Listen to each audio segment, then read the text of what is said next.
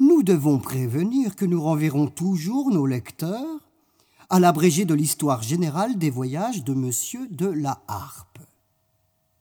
Cet ouvrage étant plus commode et plus aisé à obtenir que les descriptions originales des voyageurs.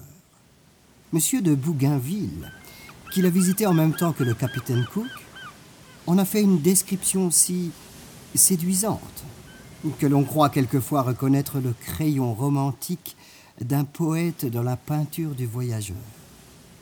Au reste, M. Cook s'accorde parfaitement avec M. de Bougainville sur les dispositions amicales des habitants, et particulièrement sur le mérite des femmes, dont les aimables jeux rappellent ceux de Paphos et de Cythère, au temps de la Grèce libre. Voici à présent les habitants des îles de Sandwich, décrits dans la seconde relâche du capitaine Cook, en janvier 1779. L'insulaire placé sur le devant du lait numéro 9, qu'une jeune indienne semble inviter à entrer dans une pirogue gardée par un esclave, est supposé ce chef, nommé Kanena, qui se lia d'amitié avec le capitaine Cook dans sa seconde relâche aux îles Sandwich. Ce chef était un des plus beaux hommes qu'on ait vus, haut de six pieds, d'une stature belle et bien proportionnée, ses traits réguliers et pleins d'expression, ses yeux noirs et vifs, son maintien aisé, ferme et gracieux ont été parfaitement rendus dans le dessin qu'en fait M. Verber, planche numéro 6, page 410 du tome 23 de l'Histoire générale des voyages. Voici à présent l'une des nouvelles Hébrides, visitées par le capitaine Cook en juillet 1774. Il y a un volcan considérable dans cette île et beaucoup de sources d'eau chaude. L'île de Pâques, située par le 27e degré latitude sud, 109e degré longitude ouest, fut découverte par Davis en 1686. Le capitaine Cook s'y arrêta dans son second voyage en 1773. Cette île est très petite.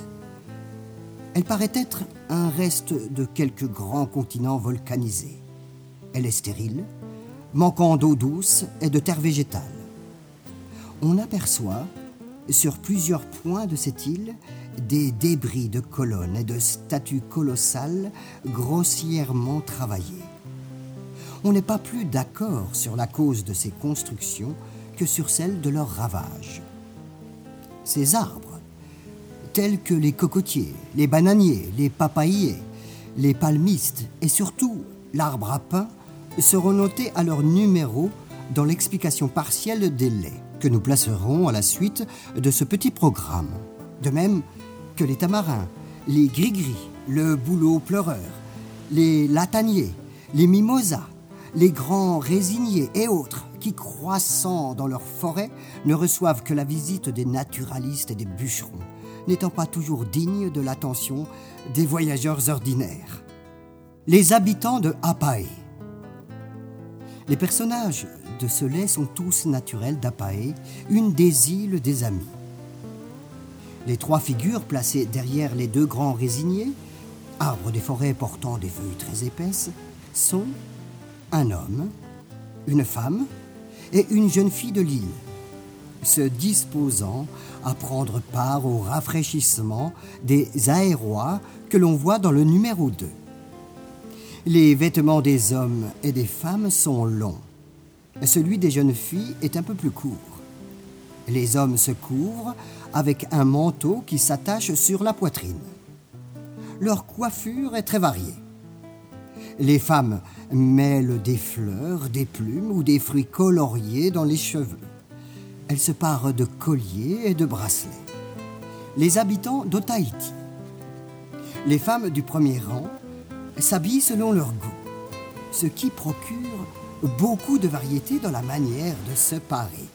Les perles, les plumes, les coquillages, les fleurs servent à rehausser la couleur des étoffes qu'elles ont la liberté de couper de mille manières, sans crainte de manquer à la mode.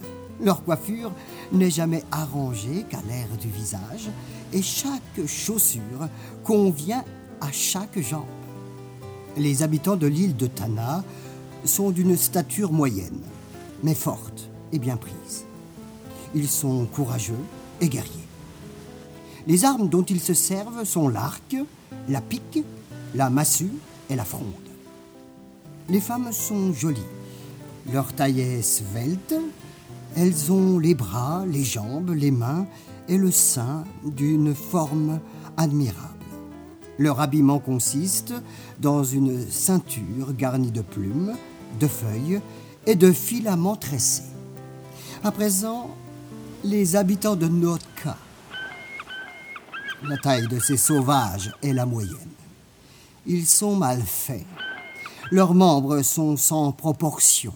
Les jambes, surtout, sont grosses et mal tournées. Leur visage, laid, ne paraît pas dans sa couleur naturelle, étant barbouillé d'huile et d'ocre. Lorsqu'ils veulent faire la guerre, ils se couvrent d'une peau d'ours ou de loup de mer et se barbouillent le visage d'une manière épouvantable pour se donner l'air terrible. Souvent, ils le couvrent d'un masque hideux afin de produire le même effet. Ils sont graves, flegmatiques, mais vindicatifs et cruels. Ils mangent leurs ennemis vaincus et brocantent les pieds, les mains, les crânes et les autres parties du corps qu'ils n'ont pu dévorer. Mais ils chantent agréablement et se servent, pour accompagner leur voix, d'une espèce de grelot de bois. Les habitants d'Ulietea, ils sont tatoués, c'est-à-dire piquetés sur toutes les parties du corps de mille manières. Et plus ces sortes de marques sont étendues, plus elles annoncent de dignité et de bravoure. Les habitants d'Otaïti. La danse que l'on exécute devant le roi, dans la scène qui est ici représentée, s'appelle Eava. C'est une espèce de danse dramatique dont le mouvement est mesuré par un orchestre composé de flûtes, de tambours et d'un chœur de jeunes filles, chantant quelquefois les événements malheureux de la vie, mais plus souvent les plaisirs de leur âge, en marquant la mesure d'un battement de main. Les flûtes, dont se servent les musiciens, sont faites avec des bambous percés de six dans lesquels ils soufflent par une narine, ayant soin de boucher l'autre avec le pouce de la main qui est près du visage. Les habitants de la Nouvelle-Calédonie, île visitée par le capitaine Cook en 1773. Leurs oreilles sont aussi prodigieusement fendues et pendantes que celles des autres peuples dont nous avons déjà fait les portraits. C'est dans ces fentes et dans les trous qu'ils se font à la cloison des narines qu'ils suspendent leurs bijoux, composés d'anneaux, de coquillages et de pierres néphrétiques. Nous nous sommes permis de supprimer ces signes ridicules dans un tableau qui ne doit offrir que des objets agréables aux yeux du public.